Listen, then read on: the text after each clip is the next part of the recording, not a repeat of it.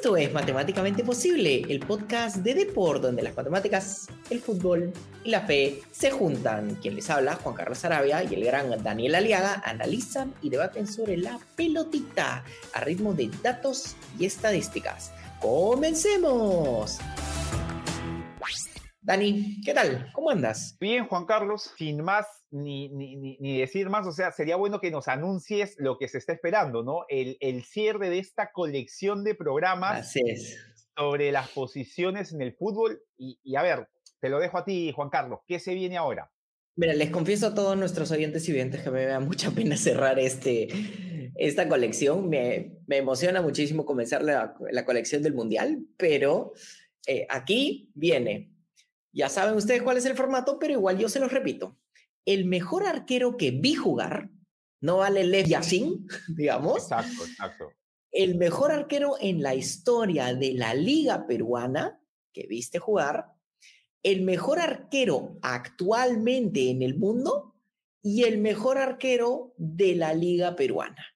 Y recuerden que si les gusta este programa, síganos y pongan una estrellita con su celular y pongan like y obviamente síganos, pero síganos siempre y pueden ver los eh, episodios anteriores, obviamente, porque hablamos muchísimo sobre otras cosas y conectamos con los episodios anteriores. Pero sin más, Dani, yo te pregunto, a ver, y tambores, ¿quién es el mejor arquero que viste en tu vida?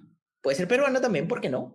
Ya, sí. A ver, mira, yo eh, creo que la respuesta obvia, y, no, no la desmerezco, ¿ah? creo que por, por todo lo que se originó detrás de él, eh, sería la de Gianluigi Buffon.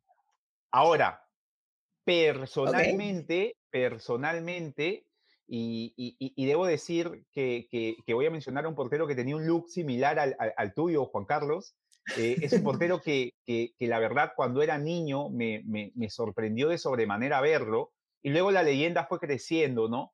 Pero el belga Michel Prudhomme, claro. fue para mí el portero que me hizo pensar que había la posibilidad de que un arquero sea invencible. Sí, sí, sí, sí. Recuerdo en el año 1994 una Bélgica que comparte grupo con eh, Holanda, la Holanda de, un Dennis Bergkamp que era un mago con el balón, pero a veces sí, a veces no, de Aaron Winter, de Win sí, de buenos futbolistas. Eh, luego también estaba en su grupo Marruecos y estaba en su grupo Arabia Saudí.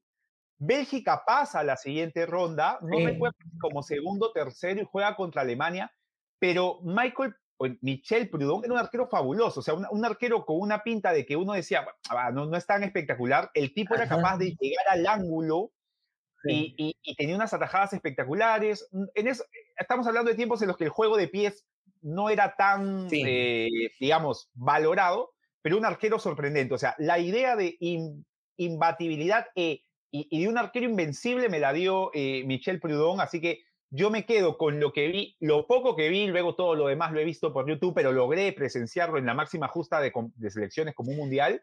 Me quedo con Michel Prudhomme y sé que tú lo viste incluso más en 1990, o sea, donde también fue más maravilloso.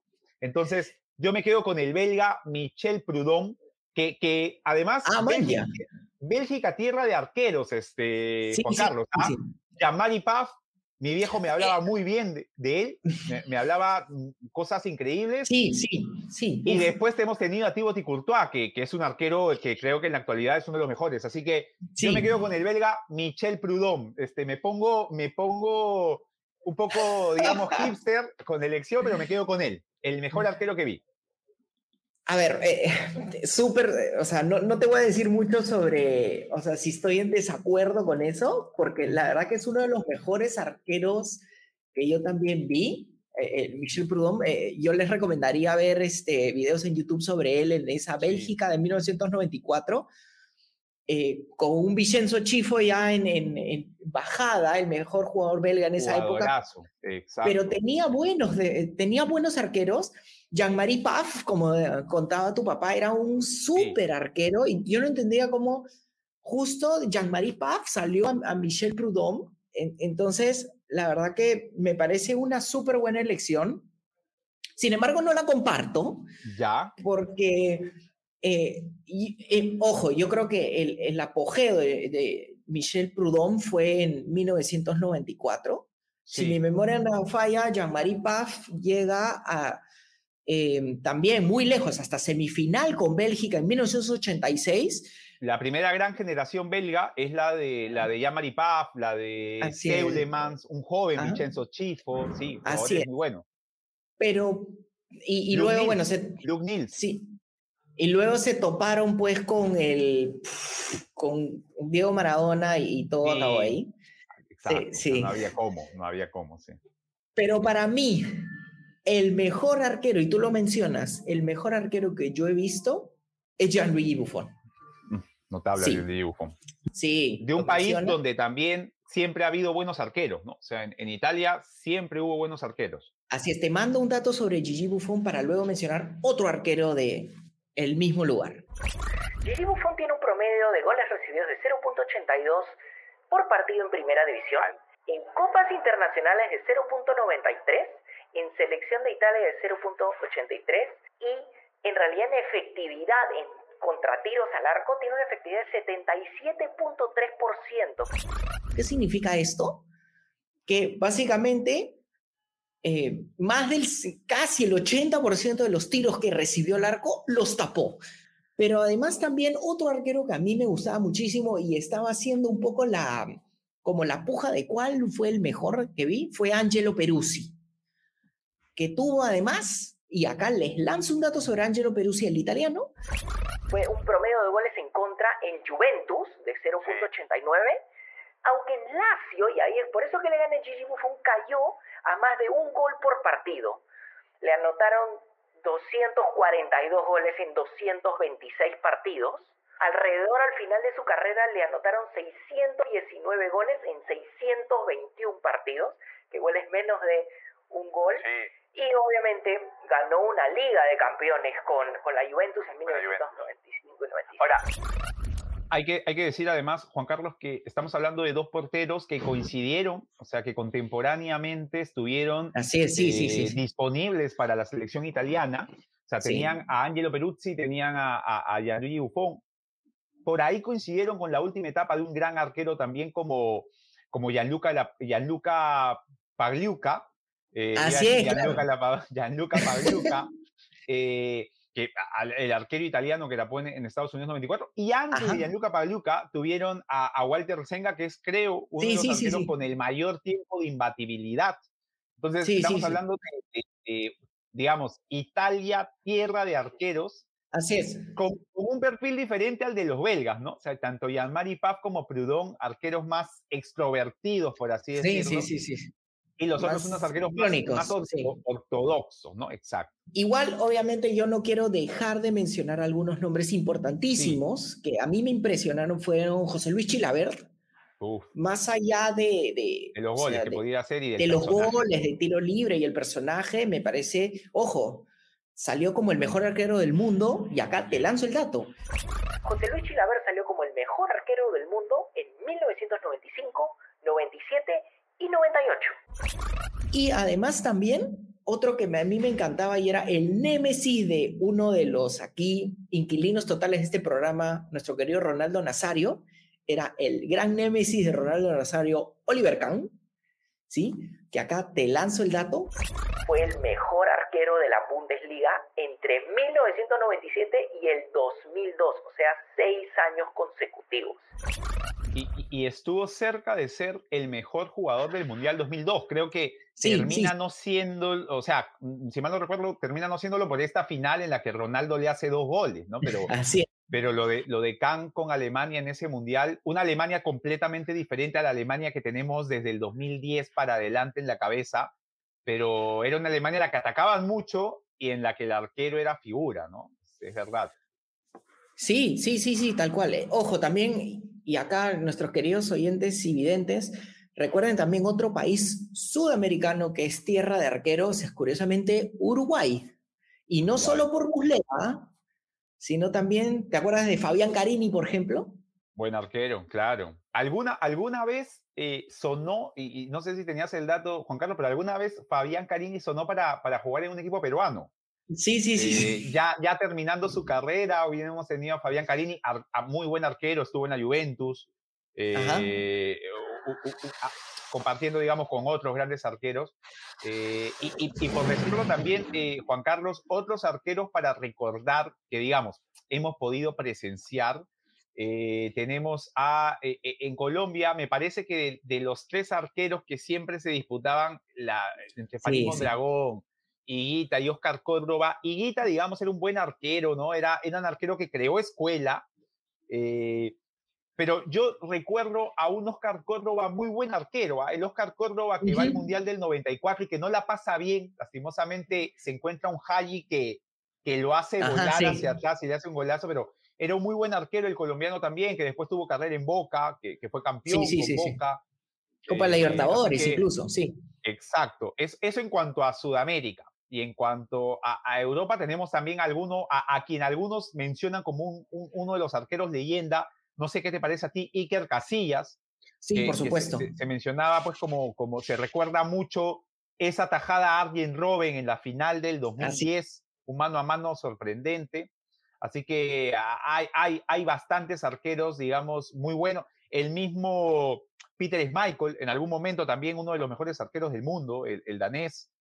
Así, es, sí, por supuesto. Y su eh, hijo también es muy buen arquero. también es muy buen arquero. Exacto. Así que para elegir hay bastantes, para elegir hay bastantes y, y, son los que nos quedamos, ¿no? Creo que Michael, Michel Prudón y por tu parte con, con Gianluigi Buffon creo que lo de Langley Buffon creo que no hay discusión. Creo que es para, para muchos el mejor arquero de, que se ha visto. Pero me parece una manera de homenajear a Michel Prudón, este, un, buen arquero en una época que quizá no había tantas redes, pero habría que destacarlo, sobre todo por lo que hizo en, dos mundiales. Peter Michael salió campeón en la Eurocopa de 1992. Sí, mis queridos oyentes y videntes, Dinamarca ha salido campeón de eh, la Eurocopa cuando le ganó a una Holanda fabulosa, donde incluso estaba Ruth Gullit, Van Basten y Ronald Koeman. ¿Sí? Solo e, para... Ese año, ese año 92, claro. Sí, ese datito chiquito. Pero bueno, Dani, ahora que hemos hablado sobre los mejores arqueros que hemos visto, y me encanta el homenaje también, siempre es importantísimo, ¿qué te parece si vamos a una pequeña pausa y luego volvemos?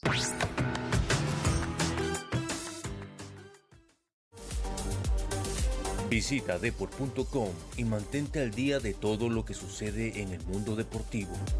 Síguenos en nuestras redes sociales y suscríbete a nuestro newsletter deport.com.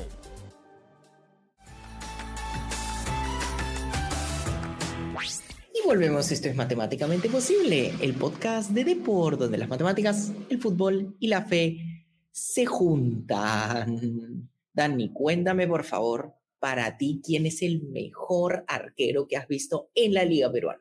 Ah, ya, correcto. A ver, eh, creo que, que, acá hay dos elecciones probables. Yo me decanto por una, me parece que hay un debate constante. No, me sorprendería que aparezca un peruano. Hemos tenido buenos arqueros, tenemos uno actualmente muy bueno, pero sí, sí, sí, yo me decanto por Julio César Valerio. El uruguayo eh, campeón con Sporting Cristal, ¿no? Este, parte de la máquina celeste, ese equipo recordado que salió campeón en el 94, el 95, 96 y que estuvo a punto de coronar una Copa Libertadores al año siguiente. Pero, pero solo para, para comentarte, Juan Carlos, yo no me quedo tanto por lo hecho por Valerio ahí, que era notable, o por lo hecho por Valerio en la selección, que también fue parte de un, de un buen... De un sí, sí, sí, sí. Estuvo a punto de clasificar un mundial, sino por lo que le recuerdo en una liguilla en la cual eh, antes se terminaba, o sea, el campeón después de las dos ruedas y el segundo iba a una liguilla que se enfrentaba a los ganadores de la preliguilla, se enfrentaban el tercero con el octavo, el cuarto con el séptimo y el quinto con el sexto. Sí, de ahí salían tres, se sumaban al campeón de la liguilla y, y, y, de ahí salía el que iba a la Copa Libertadores acompañando al campeón, porque antes era campeón y subcampeón, nada más. Entonces, yo lo recuerdo mucho en un partido cuando defendía al recordado Deportivo Cipesa Claro. Juega contra Sporting Cristal. Sporting Cristal necesitaba ganar para dejar fuera de la Copa Libertadores Alianza y acompañar a la U en ese año 1993, estoy hablando de diciembre. Y Julio César Valerio ese día fue, eh, o sea, ese día fue Benji Price, o sea, ese día tapó absolutamente todo, Cristal no pudo hacer gol, debe haber atacado durante los 90 minutos del partido, quedó 0 a 0 y Alianza ganándole su partido al Boys, le empató en puntaje y pugnó por un partido de, de revancha. ¿Qué hizo ese partido? Que Cristal lo viera Julio César Valerio y dijera, vente para acá. Este Julio César este Valeria formó parte de la máquina celeste muy recordada por sus hinchas y por el público en general que, que, apreciamos el fútbol. Así que yo me quedo con el uruguayo. Julio César Valerio para mí fue el mejor arquero que vi en el fútbol peruano. Eh, parte de la selección, parte de uno de los mejores equipos que creo hemos visto en los últimos tiempos en, Perú. Así que, y, tuvo una actuación que para mí me quedó en la memoria, eh, más allá de que benefició a mi equipo para que al final pudiera ir a la Copa Libertadores. Así que yo me quedo con Julio César Valerio. Eh, quiero saber, eh, Juan Carlos, ¿qué opinión y qué opción de elección tienes tú? Pero antes, yo voy a mandar algunos datos sobre Julio César Valerio. Julio César Valerio tiene, como tú bien dijiste, tres campeonatos de primera división con Cristal en 1994, 95 y 96.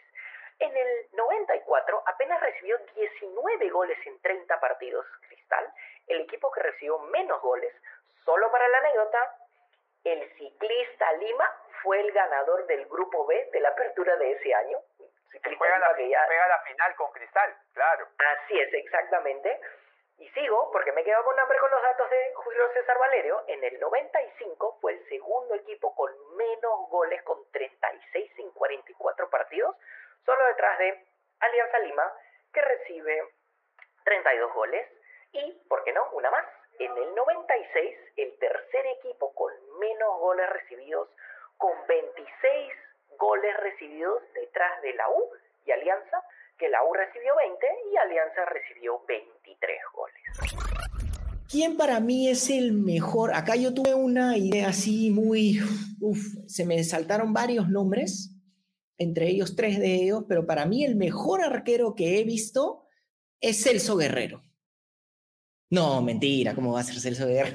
No, acá solo fue para sorprenderlos a todos. Pensé que ibas a explicar qué había pasado en esa temporada en el 95, pero bueno, pero hay que decirlo, Celso Guerrero venía con su cartela, venía como un arquero paraguayo interesante, que había tenido su pasado incluso en selección, lastimosamente el Celso Guerrero que vino a jugar a la U era un Celso Guerrero versión XL, ¿no? O sea, ya, ah, eh, eh, el, uniforme ya... Este, no le entraba. Una, talla más grande, exacto, sí, sí, sí. Y acá te lanzo dos datos sobre Celso Guerrero. Celso Guerrero cuando llegó a Perú dijo que él era, y sí es verdad, fue el suplente de la selección paraguaya detrás de José Luis Chilabert. Claro. Y además hablando de... Era un meritazo, claro. Y hablando de XL, Celso Guerrero aproximadamente pesaba más de 90 kilos eh, como arquero.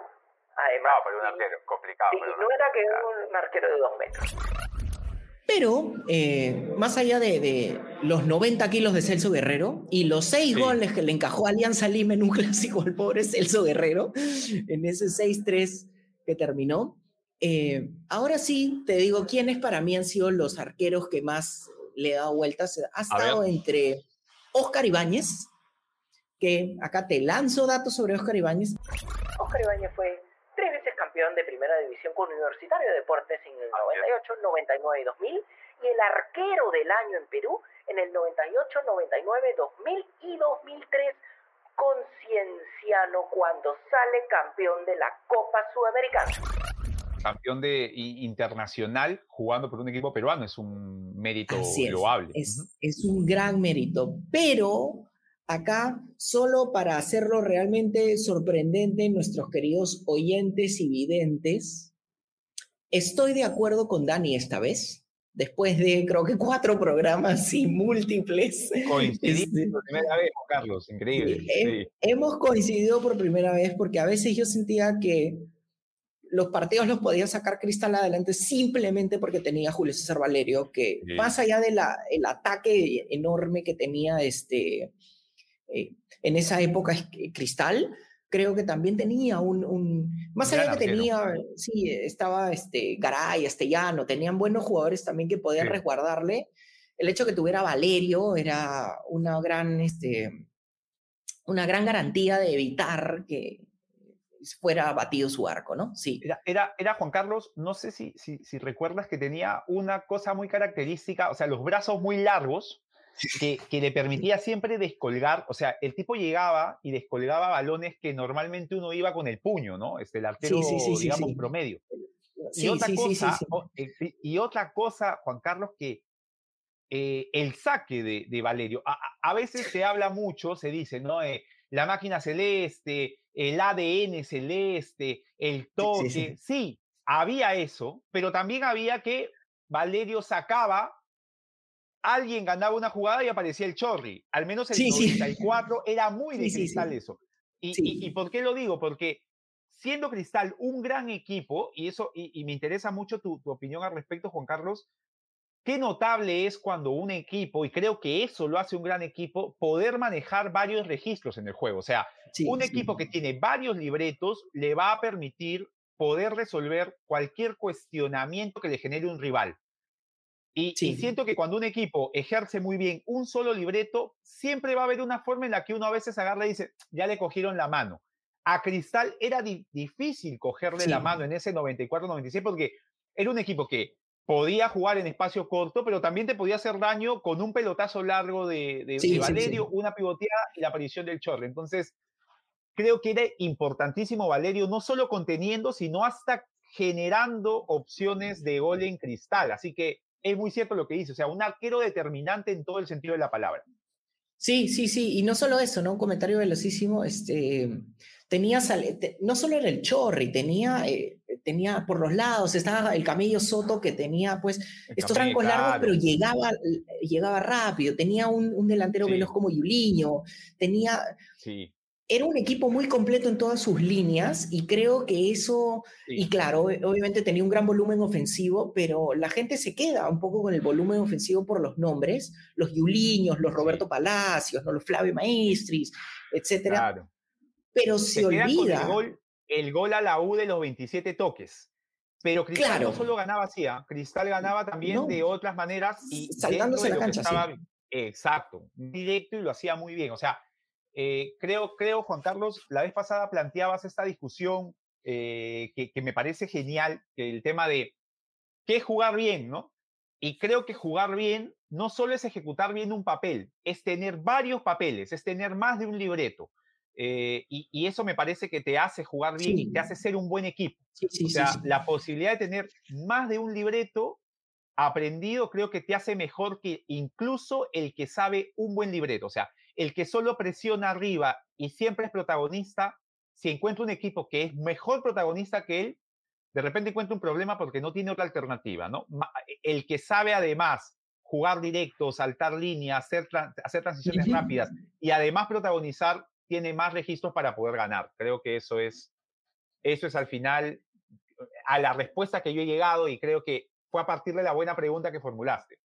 Además, un tema también importantísimo, y esto lo pueden recoger también en el, en el Twitter eh, de Sachi Sin Razón, Mate Posible, o también cualquier otra red social que, en la que estamos nosotros, es para mí, y esto también va a salir en el libro de Matemáticamente Posible, que manda un poquito un tema, es, para mí, es ganar, ganar, ganar. Así, no, no es que yo jugué lindo y perdí, no, es ganar, ganar y ganar. Así que, y luego ya desenvuelve en ver qué significa ganar jugando bien, jugando bonito, etcétera. Y, lo importante es tener definiciones, ¿sí? Sí, claro, es, total. o sea, eh, a, final de cuentas, estamos en un deporte o un juego como es el fútbol que, que se define en, en, las áreas, ¿no? O sea, hay construcción, hay formas. Así es. Pero eh, la consecución y la forma de evitar el daño del otro es lo que al final define el partido y, y es lo que también hay que valorar, ¿no? A veces nos vamos de extremo a extremo, valoramos una sola cosa y dejamos la otra, y a veces nos vamos al extremo de valorar la actitud, la tendencia, las insinuaciones, la forma, y nos olvidamos del otro. O sea, ni uno ni el otro, tiene todo de la mano. Así que, Dani, acá yo te pregunto, ¿quién es para ti el mejor arquero actualmente en el mundo? Mira, el, mejor arquero para mí en la actualidad, eh, tengo, parto, creo, influenciado por un tema, ¿no? Eh, no soy muy partidario, o sea, entiendo la necesidad de un portero que te dé inicio de acciones con los pies, pero no lo veo como algo determinante. Creo que ya, vale. no, es, no es lo determinante. Con eso me parece que podría estar dejando de lado, por ejemplo, a un gran arquero como Ederson, pero que no es un arquero, o sea, Ederson es un muy buen arquero en esa fase, pero no es un arquero sobresaliente cuando lo atacan al City. Suelen atacarle al City y hacerle los goles que le harían a cualquier otro arquero. Entonces, creo que lo descartamos.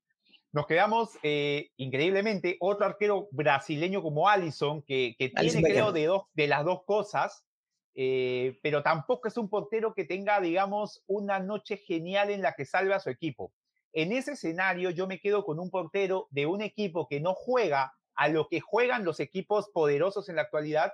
Y eh, creo que sabes que me estoy refiriendo a Thibaut Courtois, el arquero belga que tuvo una, yo le recuerdo muy joven a él en el 2014 haber hecho una Copa de Campeones increíble con el Atlético de Atlético Madrid y ahora con el Real Madrid, o sea, creo que para jugar a lo que jugaba el Real Madrid necesitaba de un arquero comandante del área, o sea, un arquero que, que sabía utilizar todo el área grande y chica y, y, que era capaz de salvarte partidos, como dices bien tú, determinante en el resultado, y, y para mí Thibaut Courtois, el belga, lo ha sido. Y en el Mundial último, incluso en el partido contra Brasil, Courtois en el segundo tiempo, cuando Brasil lo supera a Bélgica, eh, es figura. O sea, yo, yo me quedo con el belga eh, por muy lejos, ¿ah? pienso que el belga, más allá de no tener un buen juego de pie, pienso que es el arquero más determinante cuando es atacado. O sea, el Real Madrid es un equipo al que lo ataca, es un equipo que, que retrocede, que se defiende y que tiene y que sabe que tiene un arquero que es capaz de sacar de todo. Así que me quedo con el, con el belga. Dos arqueros belgas elegidos eh, el día de hoy para mí. Así es. Así veo. Les hago un comentario velocísimo a todos nuestros oyentes y videntes que además nos siguen en redes cuando vean la promo de este programa se van a dar cuenta que le atiné en dos cositas. La primera es que yo, yo sabía que yo sabía que Dani iba a escoger a Courtois. Courtois. ¿Sí? Y lo otro es que, y esta vez, pero no lo puse en, en, la promo, pero sí lo pensé muchísimo, es que yo sabía que ibas a escoger a, Julio César Valerio. Es más, pensé que iba a ser la única vez que íbamos a estar de acuerdo. Y, estuvimos. Y, y estuvimos. Estuvimos bien. Pero has mencionado buenos arqueros y me, yo me sentiría un poquito como mezquino, en cierta manera, en no mencionar algunos datos sobre ellos. Así que voy a empezar por Ederson. Ederson tiene, ha permitido un gol cada 3.22 remates. Además, tiene una efectividad de 35% de paradas atrapadas, las demás las despeja, digamos. Y paradas dentro del área tiene 68.4% y en general y paradas fuera del área tiene 73, 70, perdón, 70% de paradas fuera del área, lo cual implica que le han metido de fuera del área 30% de, de los goles, ¿no? Pero además también, ¿por qué no? Tú hablaste de otro buen arquero que es Alison Becker. Y acá vamos con Alison Becker. Tuvo 0.48 goles evitados, ¿sí? Cada cuatro remates le hace un gol él ha evitado además 0.58 expectativa de gol por partido, tiene 19% de paradas atrapadas, las otras las despeja, 68.2% de paradas dentro del área y 100% de paradas fuera del área. Es imposible hacerle gol a, a, Allison de fuera del área. Así es, a diferencia de Ederson. Así que si hacemos la comparación, yo creo que... Allison es un portero bastante grande, o sea, es un, es un arquero en ese aspecto muy similar a lo de Courtois, ¿no? Eh, a Oblak, a Handanovic, o sea, estos arqueros que hacen las manos así y llegan, pasan el, el o sea, son gigantes, claro. Sí, sí, sí, sí, sí, tal cual, tal cual. Entonces, eso ayuda muchísimo. Y acá, ustedes ahorita se estarán preguntando, pucha, ya me mandaste datos sobre estos arqueros, pero ¿cuál es tu elección? Mi elección es... la mentira Thibaut Courtois. También estoy de acuerdo contigo. Sí, y acá les lanzo datos sobre Thibaut Courtois, para mí también, sin discusión, el mejor arquero del mundo. Thibaut Courtois evita 0.26 goles por partido Cada 3.75 eh, remates le hacen un gol, muy parecido a Alison Becker. 0.52 expectativa de gol detenida por el portero. Y escucha este dato, es espectacular, ¿ya? 4.55 atrapadas, o sea, las paradas atrapadas. Entonces, por general, bota la pelota, la despeja hacia, por lo general hacia los lados, además. Acá me quedé con hambre, así que te lanzo más datos sobre Thibaut Courtois.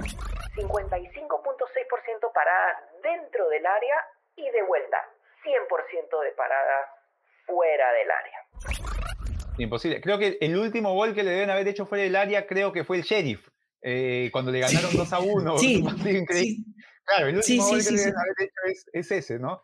Que digamos, probablemente Courtois no tenía ni la menor idea que iban a patear y, y patearon. Así es. sí. Sí, sí, la gente, la gente se pregunta de dónde salen estos datos, lógicamente, y acá eh, varios de ellos son, y les agradezco mucho a nuestros amigos de TripLab que nos comparten muchísimos de los datos que tienen que ver con, justamente estos, y estos además son de esta temporada por si acaso. ¿Sí? por en, eso en, ese, aspecto, eh, Juan Carlos, creo que, que, digamos, partimos de un punto en común ambos, ¿no? O sea, valoramos mucho más y, como, de, como debió ser siempre, eh, la, figura del arquero tapando y una vez que tape lo que puede hacer con los pies, porque, eh, digamos, nos ha pasado como espectadores ver arqueros a los que se les destacó mucho el juego de pies, como, si mal no recuerdo, el arquero... o por ejemplo el caso de Hugo Viana, ¿te acuerdas de, de ah, del arquero de, de, no, de Viana, no me acuerdo si se llamaba Hugo, pero el arquero de Cristal, eh, de un buen juego de pies, un buen juego de pies, pero tenía unos problemas en cuanto incluso a caminar su área. Recuerdo un gol de Hover jugando en Alianza, le pega de, de 30 metros, creo, y Viana no estaba, y, la pelota se le clava en un palo porque Viana se sentía un defensor y se olvidaba que era un arquero.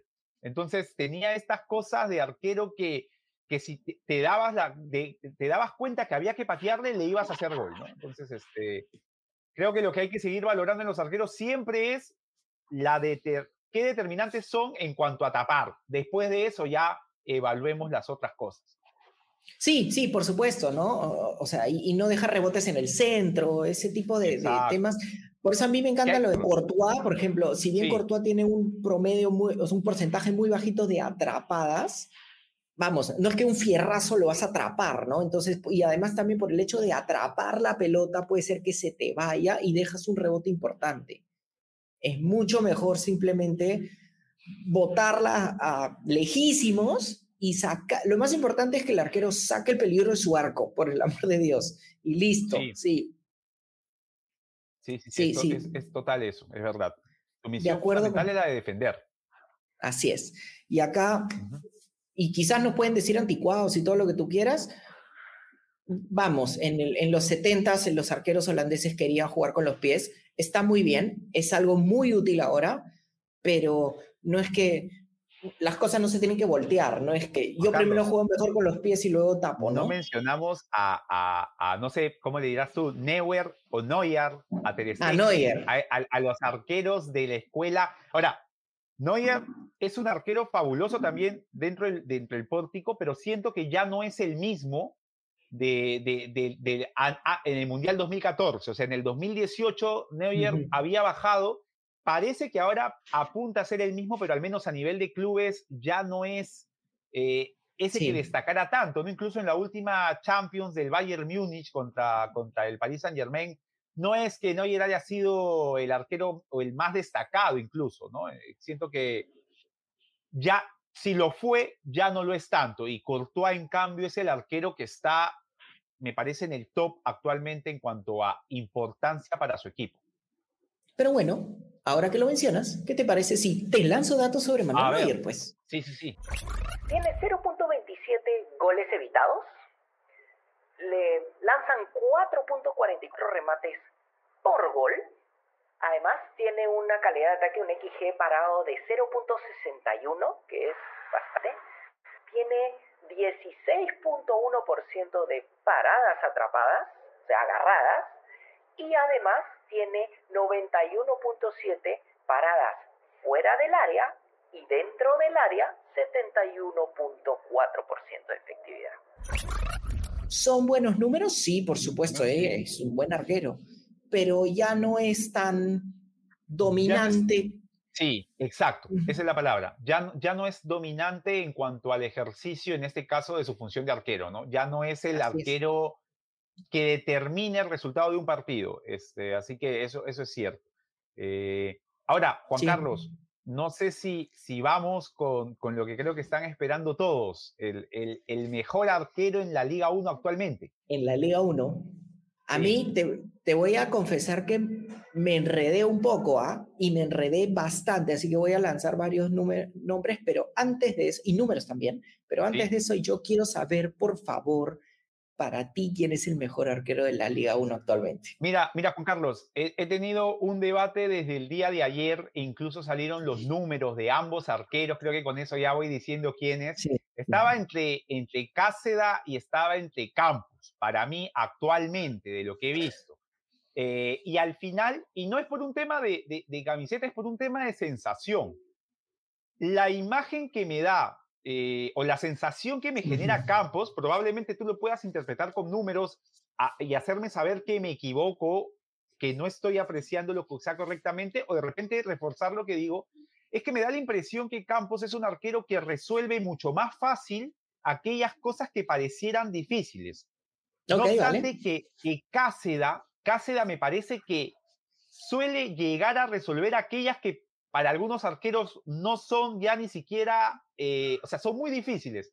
Que Cáceda, ese penal que tapa en el Inter, que recuerdo que sí, sí, mucho porque es notable, o sea, no creo vérselo a muchos arqueros, pero a veces pasa también con Cáceda, que Cáceda por ahí tiene algunas cosas eh, que por ahí resuelve algo, algo en, en una o más acciones, en cambio Campos ha tenido sus errores Campos. Le recuerdo un partido con el Alianza Suyana que tenía que salir así y, sale a embolsar y le hacen un gol. Pero es, es estos arqueros que te brinda seguridad, que pareciera que no tiene muchas intervenciones de peligro, porque es un arquero que sabe caminar su área. Lo de Cáceres creo que es un mucho mejor atajador, o sea, pero, pero es un arquero, eh, o sea, es, es, un atajador innato, pero lo de Campos es un arquero de, todo el, de toda el área, tiene un buen saque de pies, eh, en este caso Cáceda también, creo que ahí van parejos, pero me parece que Campos me brinda mayor seguridad, al menos mi, la impresión es esa. Entonces yo me decanto por Campos, muy cerquita con Cáceda, me parece incluso que los, que los dos estén ahí en la final habla claramente ah, de, de, los buenos arqueros que son para sus equipos, y me decanto ahora por Campos, de quien quiero decir que la verdad yo mucha fe no le tenía, pese a que tuvo este arranque notable en una sub-20, donde se le comparó con Richard Textes por una, una, tapadaza. Sí. Que, pero yo decía, ¿no? Estas atajadas eh, no lo, eh, lo convierten en un gran arquero, sí en un gran atajador, pero tanto el año pasado como este año en Alianza, la impresión que tengo es esa. Se ha transformado en un muy buen arquero, un arquero que sabe pisar bien el área, un arquero que, que, que controla bien a los defensas, que se le ve líder, y que además tapa bien. Entonces yo me quedo con, con Ángelo Campos como el mejor arquero que estoy viendo actualmente en la liga y muy cerquita Carlos Cáceres. Ahora, quiero saber qué dices tú, Juan Carlos. Y acá los voy a rayar con todo, ¿ya? Los que les encanta la Liga 1 se van a rayar con todo. El mejor arquero en números no es ninguno de ellos. ¿Ya? ¿Ya? Ojo. A ver. Ojo, esto no quiere decir que es mi elección. El mejor arquero de, en números de la Liga 1 actualmente, te lanzo el dato, ¿cuáles son sus números? Tiene 0.4 goles evitados. ¿Ya? Tiene 7.63 remates por gol, o sea, casi 8, cada, cada 8 remates le hacen un gol. Tiene 0.79 expectativas, o sea, calidad de ataque detenidas por, por este arquero 30.2% de paradas atrapadas, 80.6% de paradas dentro del área y 96% de paradas fuera del área. ¿Sabes quién es este arquero? Es José Carvalho. ¿Qué tal esa? José Carvalho. Sí, porque, o sea, se, eh, Carvalho eh, suele incluso hasta los mismos hinchas de universitario, creo que en la actualidad hay un tema de si sigue, si no continúa. Creo que eh, eh, quien probablemente manejaba la data podría ser Ricardo Gareca, que siempre lo tenía a, Carvalho en, su equipo. Así que es muy interesante, es muy, es muy eh, llamativo cómo los números terminan por reportar algo que quizá por ahí, eh, por el desarrollo del juego, por la posición en la tabla, por lo que le pasa al equipo en sí, uno no lo percibe. Así es. Es, llamativo, es, es, bueno también. Y por eso quería hacer la mención porque, y ahí devela un poco el misterio de por qué siempre Ricardo Areca agarra un bocado. Sí, claro. Pero acá, antes de mi elección también hay que cerrar también los círculos, y es, te lanzo datos sobre tanto Angelo Campos como Carlos Cáceres. Angelo Campos tiene 0.41 goles evitados, 7 remates por gol, muy parecido a, Carvalho. Parecido a Carvalho, sí. Sí, 0.74 expectativa de detenida, 50% de paradas atrapadas, 82.6% de paradas dentro del área y 89.5% paradas fuera del área. Luego, Carlos Cáceda, y acá los números te dan la razón. Carlos Cáceda, te lanzo el dato sobre él. 0.12 goles evitados, 4.08 remates por gol, o sea, cada, un gol cada cuatro remates bastante en relación a, a Campos y a Carvalho. Sí, 0.59 expectativa de gol detenida, 37.5% paradas atrapadas, 65% de paradas dentro del área y 100% paradas fuera del área. Entonces, para mí, ahí, a ver, mi, mi lado más analítico y pegado a los datos te va a decir que el mejor arquero es José Carvalho. Sí mi lado más como mezcla de la, parte analítica con la mezcla más de lo que... impresión, claro. y, también la, la, parte más de e, evaluar el contexto, yo diría Ángelo Campos. Ahí estamos de acuerdo de nuevo. Pero, y acá les quiero lanzar un dato también para los hinchas de cristal. En un momento a mí se me ocurrió también este, Duarte por la simple razón de que, vamos, Melgar y, los tres, Melgar al comienzo, sobre todo en la apertura, Alianza Lima y Universitario de Deportes tienen muy buenas defensas. Que los resultados en algunos casos sean eh, no tan buenos, en fin, pero tienen muy buenas defensas. Entonces, como que ahí ayuda mucho el arquero. Pero en el caso de Duarte, Cristal no tiene una buena defensa. Ya lo hemos mencionado en varios programas anteriores que en calidad de ataque, Cristal tiene una defensa promedio, o sea, media tabla del torneo, y por eso acá, para los hinchas de cristal, yo pensé en un momento en Alejandro Duarte como una opción. Un, sistema defensivo, digamos, no de los mejores, pero un Duarte que sabía suplir esas carencias, es verdad. Exacto. Entonces, acá venía mi raciocinio, te lanzo los datos sobre Duarte. 0.42 goles evitados, 4.68 remates por gol, 0.66 expectativa detenida por el portero, 27 eh, por ciento de paradas atrapadas, 71% de paradas dentro del área y 96 paradas fuera del área. Lo que yo pensaba en realidad era que como Duarte salva mucho a Cristal, entonces tendría mucho mejores números, pero al final, si lo ponemos en términos de números, el que tiene mejores números es José Carvalho y luego lo sigue Angelo Campos, pero eh, quizás también esos números, y acá pensando de forma más analítica, podrían inflarse un poco en el caso de Carvalho porque lo exponen mucho más que lo que lo exponen a, eh, Angelo Campos. Campos, o sí, es verdad, es verdad. Es, eh, ahora, es también cierto eso que dices en cuanto a cómo juegan sus equipos, ¿no? O sea, es normal que Cáceda con eh, los defensores a 40 metros de él se encuentre muchas veces también en, en, en situaciones de remate franco, a diferencia de una alianza que, que, que, maneja este tema de puede presionar y sus defensores pueden estar arriba, pero también normalmente cuando sabe Alianza que tiene que defender, arropa muy bien su área, vuelven y por ahí Campos esté un poco más protegido. Es, es cierto, o sea, los números fríos como tales igual siempre hay que, hay que contextualizarlos. Es verdad. Así es.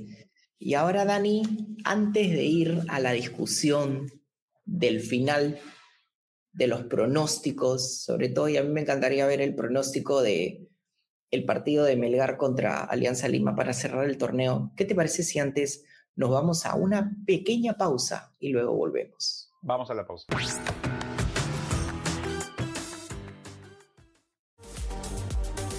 Visita deport.com y mantente al día de todo lo que sucede en el mundo deportivo. Síguenos en nuestras redes sociales y suscríbete a nuestro newsletter deport.com.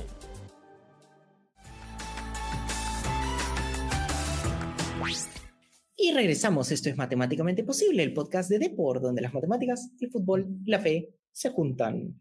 Entonces, Dani, por favor dime tu pronóstico para esta final.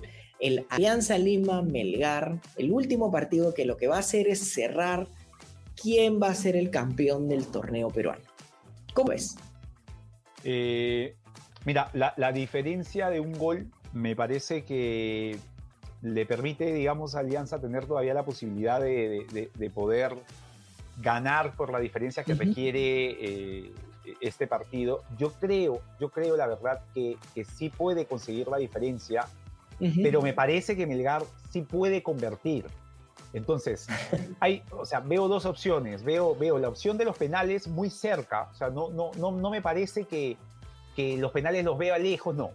Pero, o que Alianza, o sea, puede ser muy parecido a la final del 2006. O sea, por ahí un 3-1, algo así pero no creo que sea, o sea, un 2-0 plantado lo veo complicado porque Melgar es un equipo con golpe, o sea, es un equipo que, en el sentido de ataque, ¿no? es un equipo que, que, pega, pero Alianza tiene esta cosa interesante de que en los primeros minutos, al menos en la Liga Nacional, es. capaz de dañar a sus rivales.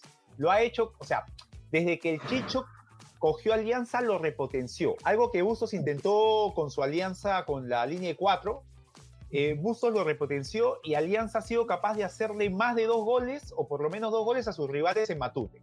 Entonces, creo que es capaz de hacerle goles a Melgar, pero Melgar es capaz de convertir uno por lo menos. Entonces, creo, como te digo, es, o sea, la posición, no me aventuro a dar un número, pero creo que lo gana Alianza y Melgar es capaz de convertir. Así que eh, por ahí puede manejar quienes nos hagan caso las opciones de ir para adelante pero va a ser un gran partido y creo eso, ¿no? Creo que Alianza lo gana, pero la diferencia no me queda todavía clara. O sea, y, eso podría ser, o sea, Alianza ganándolo sí o sí va a los penales, por la mínima, ¿no? Por lo menos, que, es una, situación es una situación distinta a la de Cristal, o sea, Cristal no solo le bastaba ganar, tenía que ya sumarle el segundo gol para llevarlo a los penales. O sea, Alianza ganándolo 1 a 0, Así es. están en los penales tiene que buscar hacer la diferencia. Creo que lo puede hacer. La última vez le ganó 2 a 0.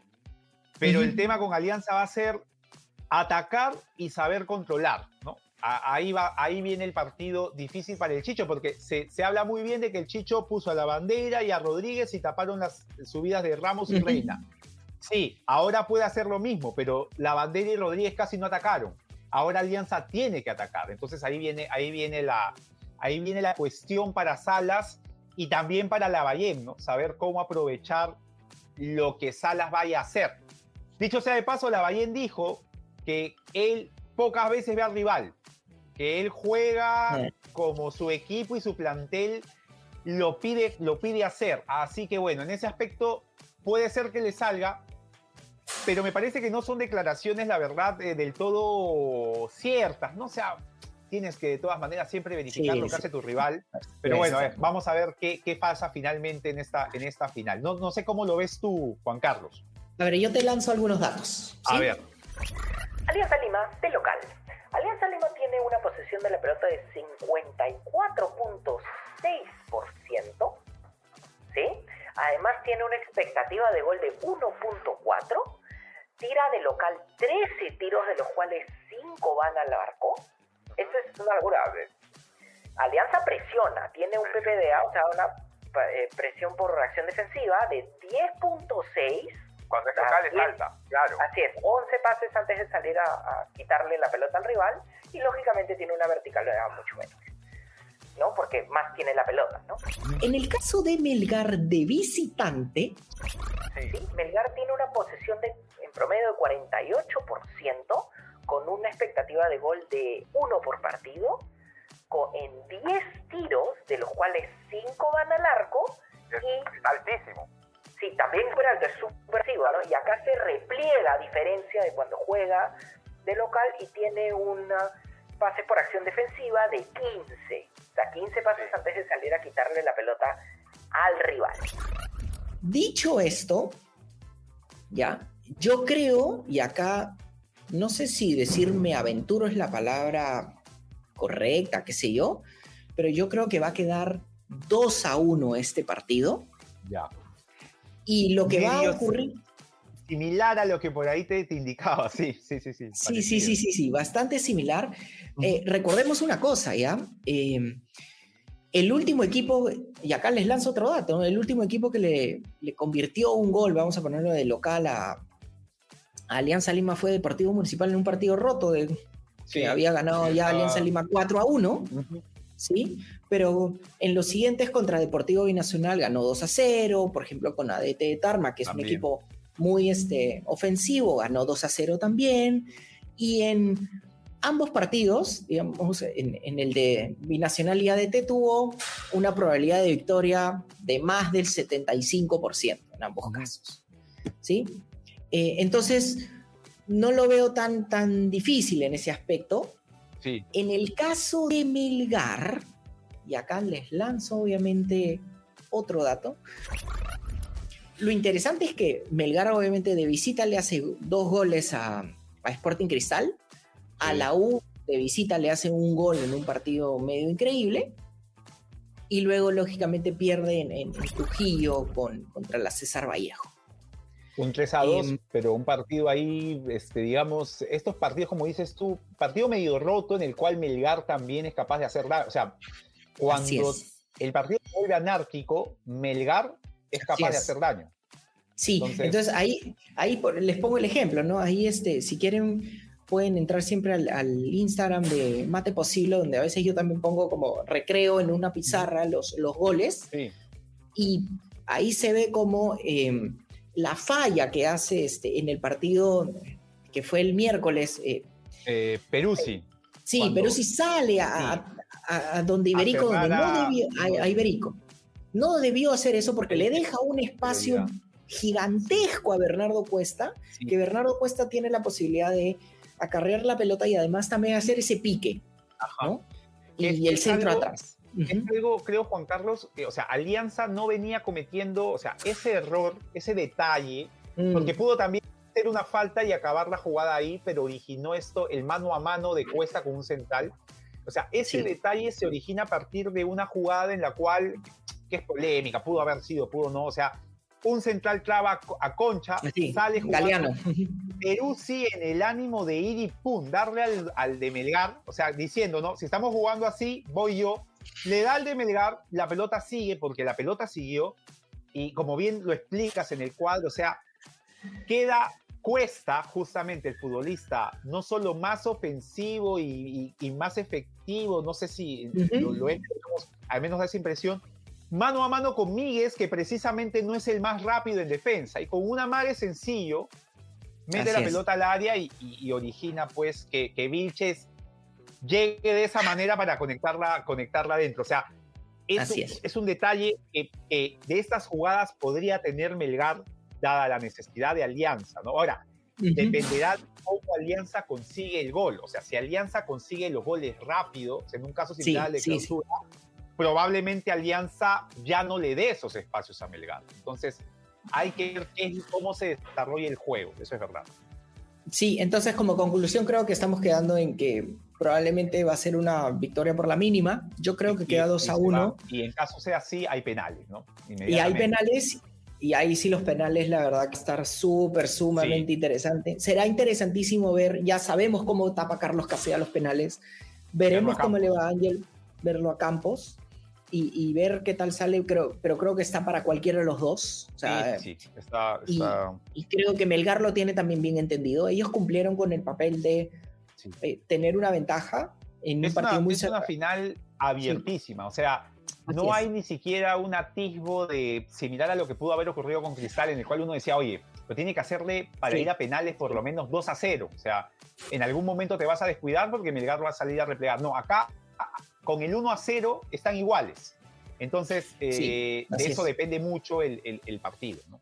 Y queridos oyentes y videntes, no es que yo sea hincha de Alianza, ni tampoco soy hincha de Melgar, yo estoy siendo súper imparcial acá y la verdad que siento que es una final súper, súper abierta. Así que bueno, veremos. Ustedes saquen los datos, nuestras impresiones y vean a ver, prueben si quieren su suerte, a ver qué tal les va, ¿no?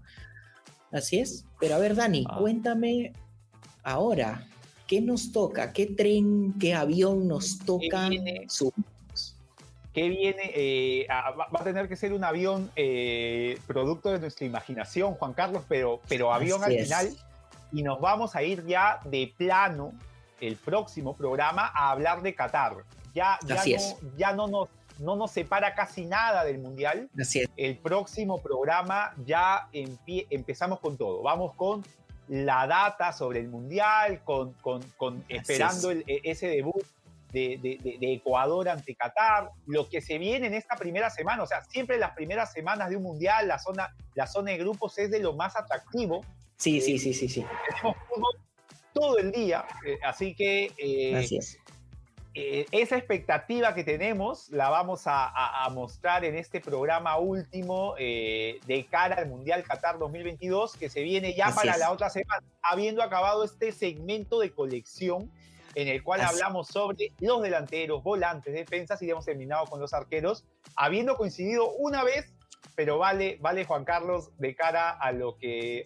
a, estos bonitos programas que creo eh, eh, han dado una visión no solo sobre cuáles son estas elecciones, sino también sobre quiénes, pueden quiénes podían estar, qué hemos valorado. Sí, sí, y al final de cuentas es, es lo, que, lo que ha dado tanto gusto por, este, por estos programas.